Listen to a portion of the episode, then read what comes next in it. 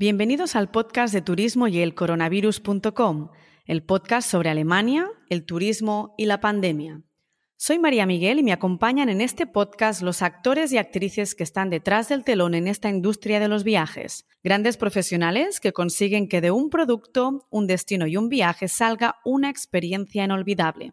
Personas que me han acompañado en mi trayectoria profesional, personas a las que me ha encantado conocer y que quiero compartir contigo. En el episodio de hoy nos acompaña Pablo Moreno, fundador y director de Colegia. La agencia, especializada en viajes educativos, opera desde 2012 con itinerarios completos para viajes de fin de curso por España y las principales capitales europeas. Pablo nos contará sobre la misión de Colegia, sobre la digitalización como eje diferencial y sobre las oportunidades de esta pandemia para las pymes. Disfrutad el episodio.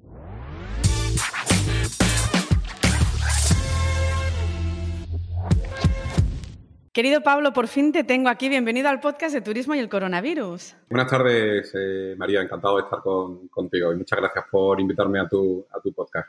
Un placer. Oye, ya sabes que este podcast es una manera de mostrar a cada uno de los que hacen posible este mundo de los viajes, un medio también para hablar sobre el destino de Alemania, pero también para compartir ideas, trayectorias, obstáculos y las grandes oportunidades que nos ha brindado esta pandemia, con buenos ejemplos y partners, pues como puede ser Colegia. Ahora que tenemos las vacaciones de verano y que toca coger aire y en septiembre planear el curso, creo que era ideal, pues en este momento hablar contigo.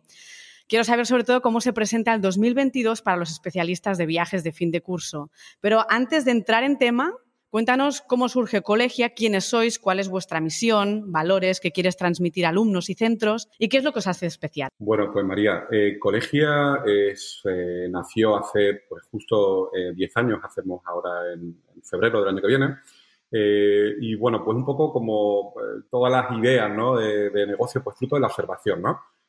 bueno, yo llevaba por lo menos nueve años en viajes corte inglés, haciendo, bueno, pues haciendo grupitos y llevando un poco el tema el tema eventos. Y, y bueno, pues en ese tiempo eh, pues me di cuenta pues que había una oportunidad en, el, en ese microsegmento, ¿no? O en el segmento de micronicho que podíamos llamar como es el turismo de grupo en general y luego en el, de los colegios, viajes de fin de curso en, particular. Eh, bueno, eh, consideré que había ahí una oportunidad que requería, eso sí, claro, una ultra especialización, es decir, elegir el segmento, intentar ser el mejor en, en ese microsegmento, abandonar otro y, bueno, y así fue como, como me lancé. A los 10 años decidí abandonar Corte Inglés y empezar por mi cuenta en una marca nueva que se llama Colegia. Y, bueno, claro que empecé con cierta inercia, ¿no? Porque ya llevaba mucho tiempo en el sector, conocía, bueno, pues conocía a los proveedores, los partners, muchos clientes también me conocían eh, como marca personal.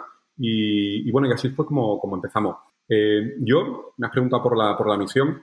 Siempre me, gusta, me gusta hablar de, eh, bueno, pues de cooperación o de colaboración con la comunidad educativa que al fin y al cabo, bueno, pues son la, el, origen de, todo viaje, ¿no? Desde familias, eh, alumnos y también, por supuesto, centros educativos, ¿no? Yo considero que a nosotros somos especiales o somos distintos por tres cuestiones, ¿no? Eh, en primer lugar, si creo que hay algo que nos hace distintos es el conocimiento. Es decir, un viaje de estudio no es un viaje particular. Eh, yo muchas veces a los profesores se lo transmito, ¿no? No es lo mismo ir a París ves por tu cuenta, ¿no? la visita que haces o los tours que haces, pues no, no son iguales hacerlo por tu cuenta que hacerlo pues en grupo, ¿no? Pues con la complejidad que requiere eh, pues viajar con 50 personas, ¿no? Por ejemplo, eh, y no solo eh, de la parte de coordinación, sino de la parte de contenido. Hay que preparar esos tours pensando en qué les interesa a los chavales y sobre todo qué puedes aportar a nivel de contenido, ¿no? Porque, bueno, hoy en día ir de viaje de estudio, además de considerarse como un premio, ¿no? Al, a, una etapa en concreto, pues también eh, se puede integrar como, como una actividad pues, que incluya determinados contenidos que se han visto durante, durante el curso, ¿no? Entonces, yo destacaría primero ese conocimiento, ¿no? Que nos hace distintos, conocemos todos los destinos donde mandamos los grupos de, eh, los grupos de estudiantes, eh, hemos viajado, hemos viajado con ellos y, bueno, pues estamos un poco al, siempre al día de, cuál es la oferta destinada a ellos, ¿no? Luego, bueno, en segundo lugar, como, como te comentaba, eh, ese conocimiento nos permite adaptar los programas, los tours, a, bueno, a sus intereses. Eh, de hecho, te pondré un ejemplo. Nos gusta hablar, pues, de adaptar el nombre del tour y el contenido y salirnos un poco de lo habitual. Por ejemplo, en el caso de, eh, pues de, de, Francia, siguiendo con, con París, la visita de Versalles eh, general que hacen todos los grupos. Nosotros le hemos dado una vuelta y, bueno, y lo hemos adaptado. Y ahora eh, lo llamamos la vida en Palacio de María Antonieta en Versalles, ¿no? Bueno, se trata un poco de enganchar tanto con el nombre como con el contenido a, esos chavales que quieren quizás menos eh, datos, ¿no? Y más anécdotas, quedarse con, pues con, anécdotas que de alguna manera se va a fijar en su, en su conocimiento y se lo van a llevar de vuelta a casa, ¿no? Y así hemos hecho pues con, muchos destinos, ¿no? Con Alemania, por ejemplo, pues con el tour del muro y de la Guerra Fría, del barrio judío. Bueno, es, digamos, eh, colaborar de forma muy estrecha con esos guías locales que hacen de anfitriones para adaptar las visitas, ¿no? Y luego, bueno, pues por último, eh, la digitalización, ¿no? Eh, absolutamente clave y más, bueno, pues en estos últimos meses que estamos, que estamos viviendo, que hemos tenido oportunidad quizá de, prestarle más atención a esta partida. Lo llevamos en nuestro, en nuestro ADN, nuestro ADN, ¿no? Pero además desde, desde la presentación de la propuesta en formato web hasta eh, una herramienta que hemos, que hemos creado para gestionar los viajes eh, desde cero en remoto, con, pues, presentaciones en línea, con, pues, con reuniones por Zoom integradas. Yo eh, te diría que, estas tres claves son lo que nos hace diferente. Estupendo. Imagino que para ti la, pandemia pues, ha sido un auténtico revés. Se cerraron las fronteras en 2020, sigue la incertidumbre, restricciones, se cancelan todos los viajes en ese momento.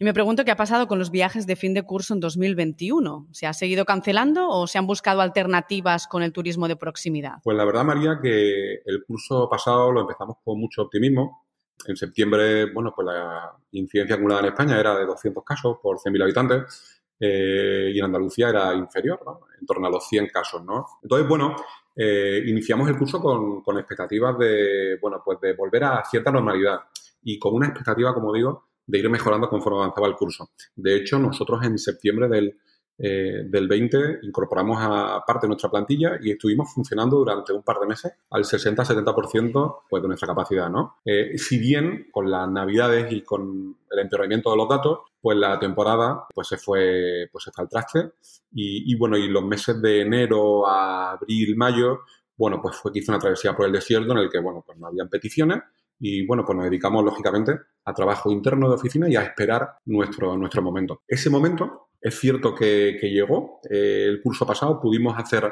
pudimos tener grupos a final de curso porque, bueno, con la caída del estado de alarma en, España, que se produjo el 9 de mayo, eh, bueno, pues eh, hubo, una, mini reactivación, ¿no? Tenemos que recordar que con la caída del estado de alarma se, permitió viajar entre comunidades autónomas y luego, bueno, pues se, acabó con el, con el toque de, queda general en España, ¿no? Entonces eso animó a muchos centros educativos a, salir. Eh, nosotros hemos tenido viajes no solo cercanos al lugar de, origen, ¿no? que podría ser a priori lo, más lógico, sino que hemos tenido también operaciones a, a por aventura, bueno, pues desde Málaga eh, requería coger un avión. Eh, hemos tenido un grupito que ha ido a Lisboa y a Madrid también. Y en general, bueno, eh, destinos en torno a 200-300 kilómetros de origen, siempre con las actividades al aire libre un poco como eje principal, aire libre naturaleza, y en algunos casos, pues con grupos burbujas pues que requería una operación a lo mejor pues de 100 eh, niños, pues hacerla en, tres o cuatro viajes, ¿no? Para que cada clase viajara por su cuenta. Y, e incluso, e incluso en un par de ocasiones hemos hecho, hemos hecho test de antígeno a petición de los centros educativos para tranquilidad de las familias, pues de los monitores que acompañaban, de en algunos casos del chofer.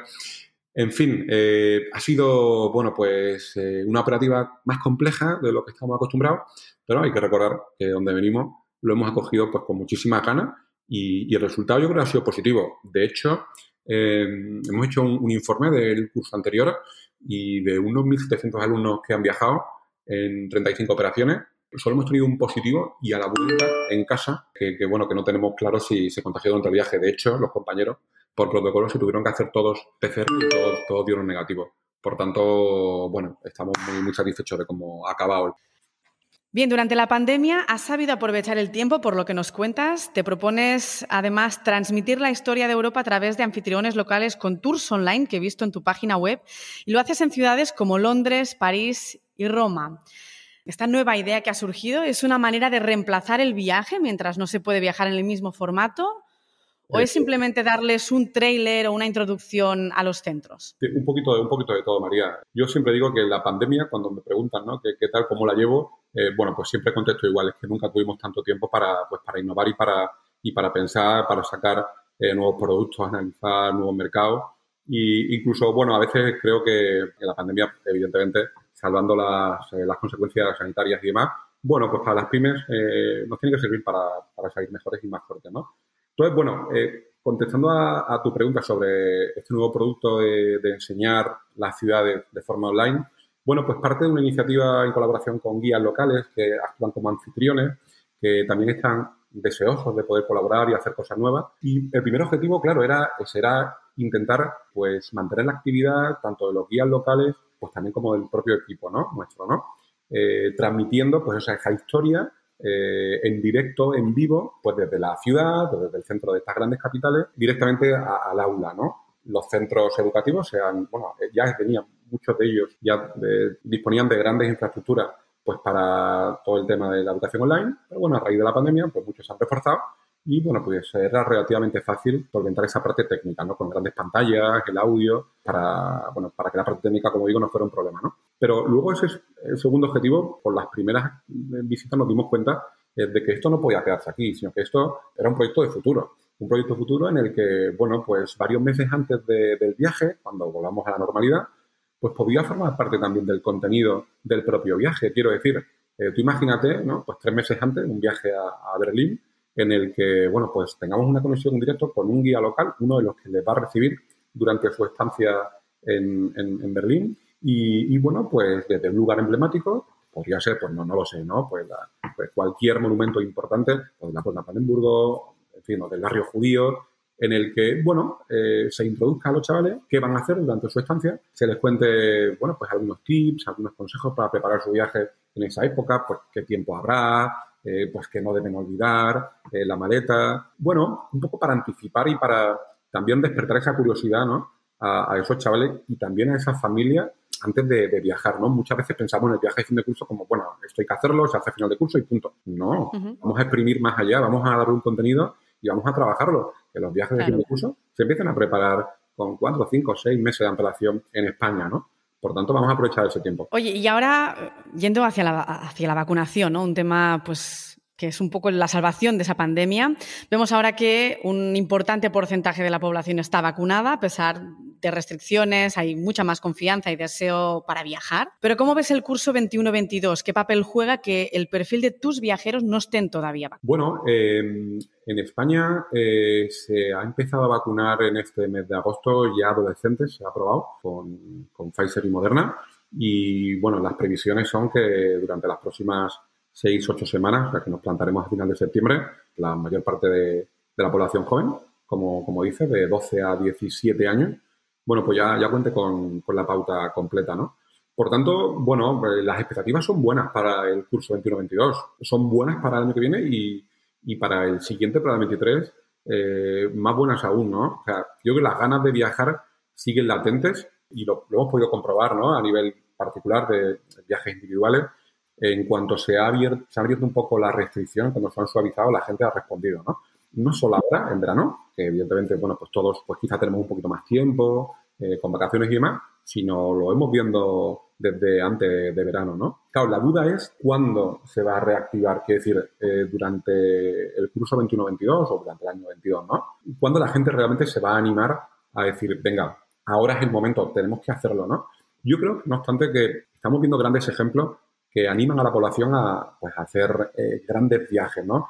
Eh, pues desde las propias Olimpiadas hasta, bueno, pues eh, congresos, eventos médicos, que además hoy en día un congreso médico o un evento, una feria es noticia, ¿no? Y por tanto la gente también percibe una cierta normalidad, ¿no? Y, y también muchas veces una excusa para, para, hacer un viaje de fin de curso ahora, ¿no? Oye, todo el mundo está haciendo cosas, ¿por qué nosotros no? Con nuestro por supuesto con nuestras medidas, con nuestra, eh, bueno, pues con ajustando la normativa, pero, pero es el momento de hacerlo, ¿no? Y además, como digo, no solo como una actividad obligada que hay que hacer, sino que es que yo creo que los viajes de fin de curso tenemos que integrarlos como parte del contenido curricular del propio centro, del propio plan de centro, ¿no? Eh, bueno, los que hemos tenido suerte de hacer viajes de estudio, hemos podido comprobar, eh, digamos, las, las bondades ¿no? de hacer un viaje, las consecuencias.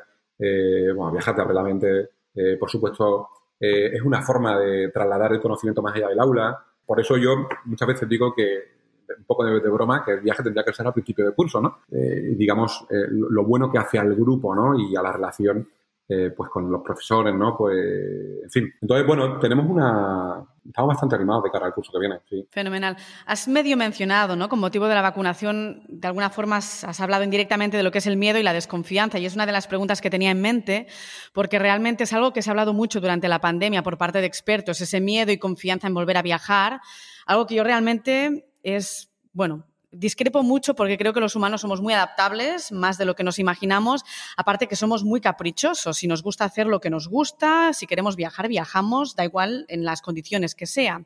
Pero sí que es determinante para ti eh, si hay desconfianza por parte de los centros, por parte de los profes, que son al final los que se llevan a los alumnos, y sobre todo también de los padres, para que se vayan, para que dejen a sus hijos tranquilos. Entonces, ¿quieren afrontar esas responsabilidades con motivo de esa pandemia? ¿Cuál ha sido tu sensación? ¿Cuál, ¿Hay realmente ese miedo y desconfianza en los centros? Bueno, eh, nosotros, bueno, pues hemos encontrado pues, ejemplos de todo tipo, ¿no? Es verdad que ha habido centros pues que han dado un paso al frente, han organizado actividades y, bueno, tienen previsión de, pues de, reforzarlas el curso que viene. Otros centros, bueno, pues han dicho eh, porque no estaban obligados a hacerlo y, bueno, no han querido asumir ningún riesgo, ¿no? Es cierto también que el protocolo eh, COVID en los centros educativos en España ha funcionado, bueno, pues bastante bien, ¿no? Ha habido casos, por supuesto, pero, pero bueno, no, no pues, todos los que quizás mejor podían esperarse, ¿no?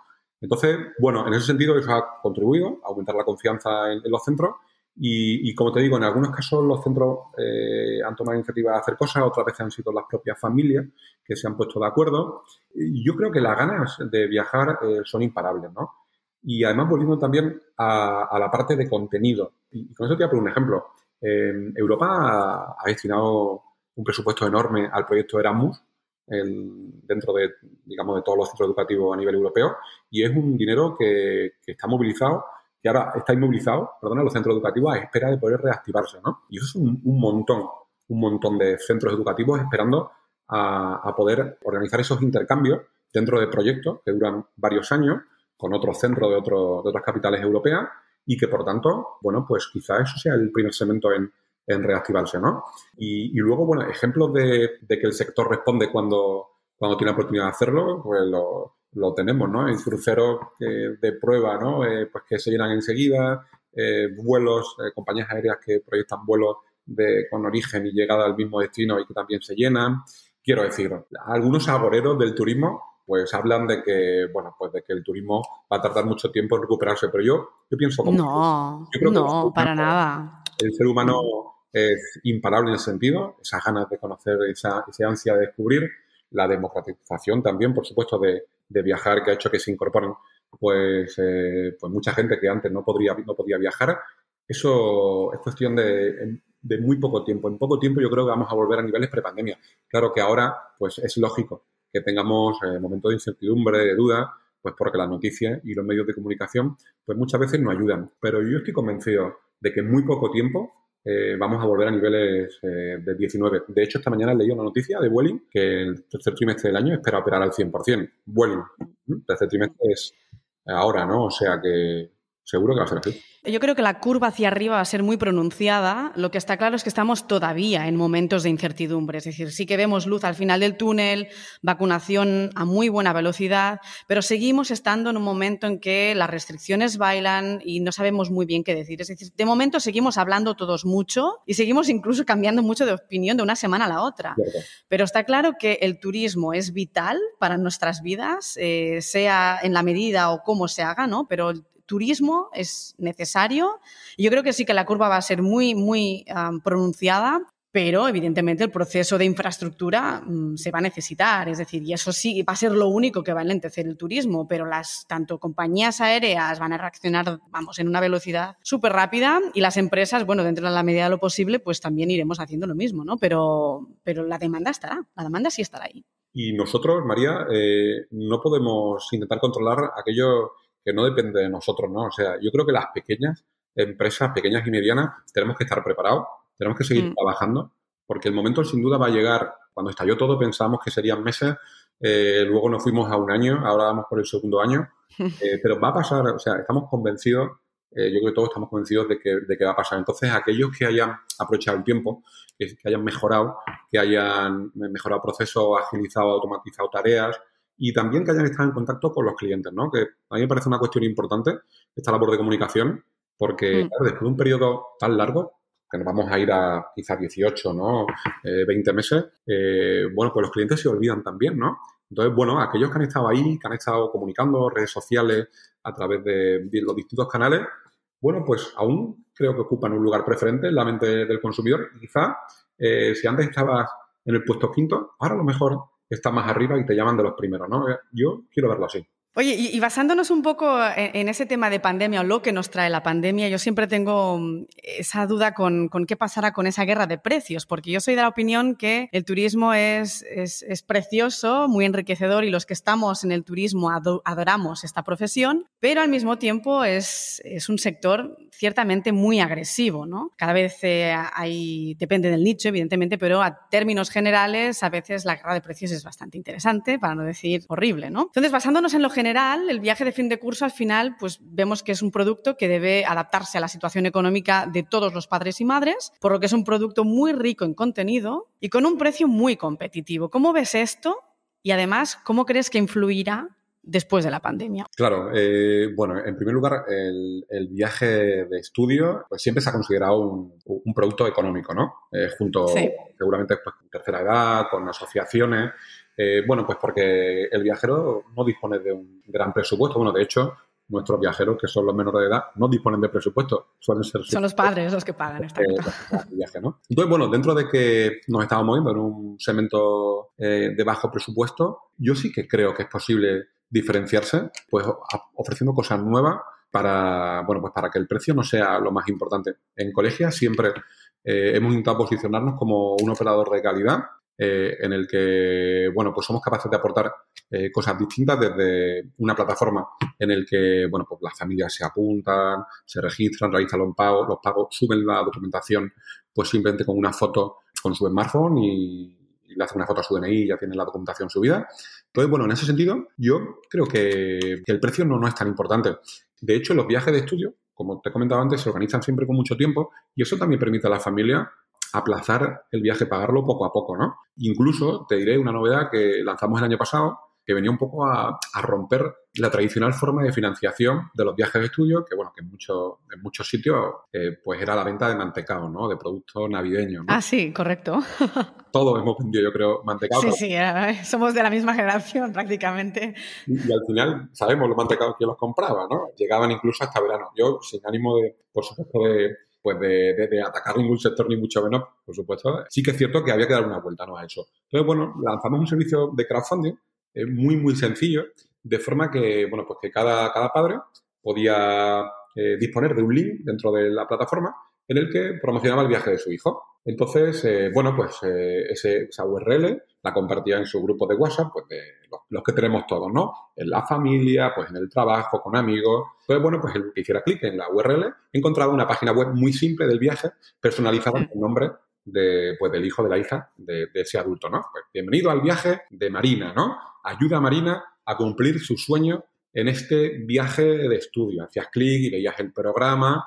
Eh, entonces, bueno, pues hacía aportaciones eh, claro, porque el crowdfunding siempre va unido a una aportación, un regalito, un obsequio, ¿no? Bueno, sí, claro, es verdad que en este caso, a cambio, claro, ese, menor, ese estudiante, pues no, nos aportaba más que, información, ¿no? Oye, te informo del viaje y luego te mandaré una foto. ¿no? Pero bueno, eh, servía también para, eh, digamos, para inculcar la idea a los chavales y también a los padres, bueno, sobre todo a los chavales, bueno, pues del coste de organizar la actividad, motivarlos a moverlo en redes sociales eh, y además lo más curioso es que cuando hacía una aportación, ¿no? cualquier familiar podía dejar un comentario, eh, de forma que eso también alimentaba a lo mejor la competición con otro familiar. ¿Cómo que tío Pepe ha dado 50 euros? Pues yo voy a dar 60 euros, ¿no? Y le dejaba un comentario. Bueno, bueno, bueno. y lo mejor, María, es que para nosotros eso no tenía, pues, no, tenía un coste, ¿no?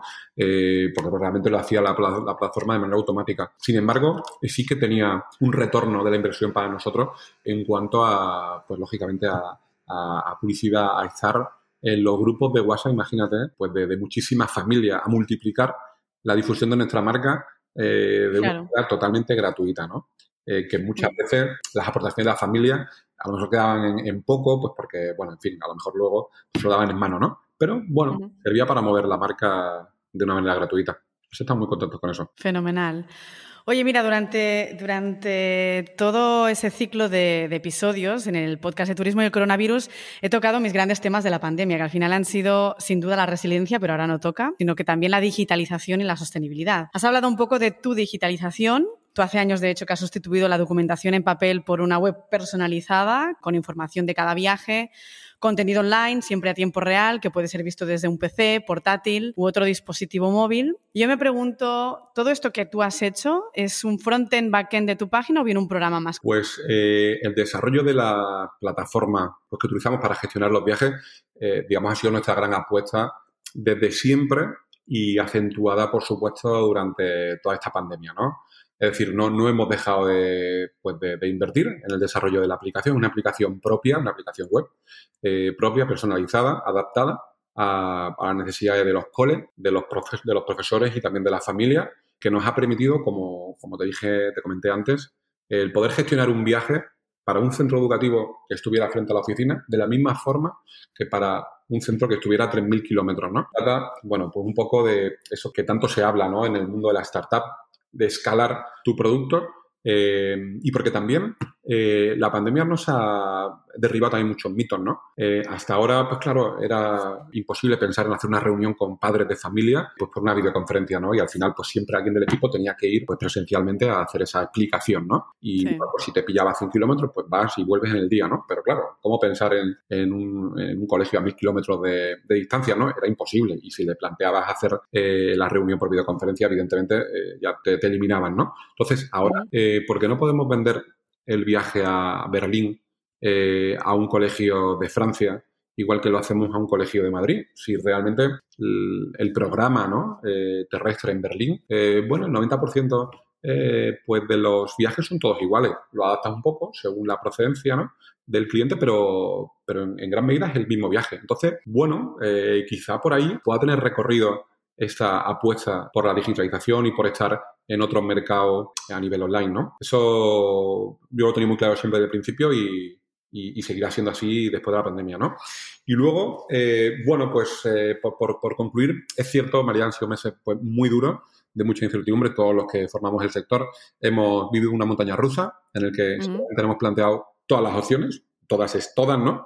Y de hecho muchos compañeros eh, pues ya no están en el sector, pues no han podido aguantar. Pero bueno, yo siempre he considerado que, todo esto forma parte del propio cargo ¿no? de, empresario y que al final tienes que aprender a manejar la incertidumbre y a integrarla como parte del día a día. Y también esto, pues que, quede en el equipo, ¿no? Eh, o sea, yo quiero que ellos sean conscientes de que hemos superado, estamos superando el mayor reto seguramente en, en la historia del sector y que sin duda tras esto vamos a salir muchísimo más reforzados y, más unidos que nunca. ¿Qué es lo que te llevas o qué quieres aplicar de esta pandemia a, Colegia o a tu equipo? Bueno, pues yo creo un poco eh, todas las enseñanzas que, hemos aprendido a nivel individual, ¿no? Es decir, eh, hay que eh, ser conscientes de que, bueno, pues que de, que somos débiles, ¿no?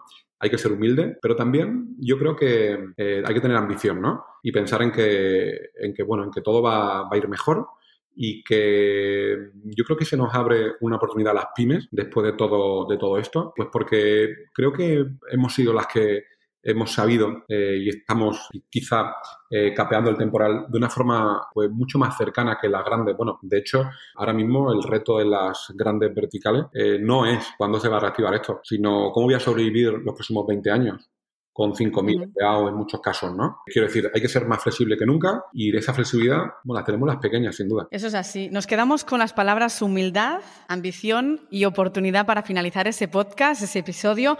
Muchísimas gracias, Pablo, por todas las informaciones. Muchísimo éxito para los próximos meses. Te deseo un, un año escolar 22, 21, 22 extraordinario. Espero verte pronto en Berlín con varios grupos y que tengas un feliz verano. Gracias. Muchas gracias, María, a ti. Muchísima suerte con tus proyectos y seguro que tenemos ocasión de vernos el año que viene en Berlín. Un abrazo.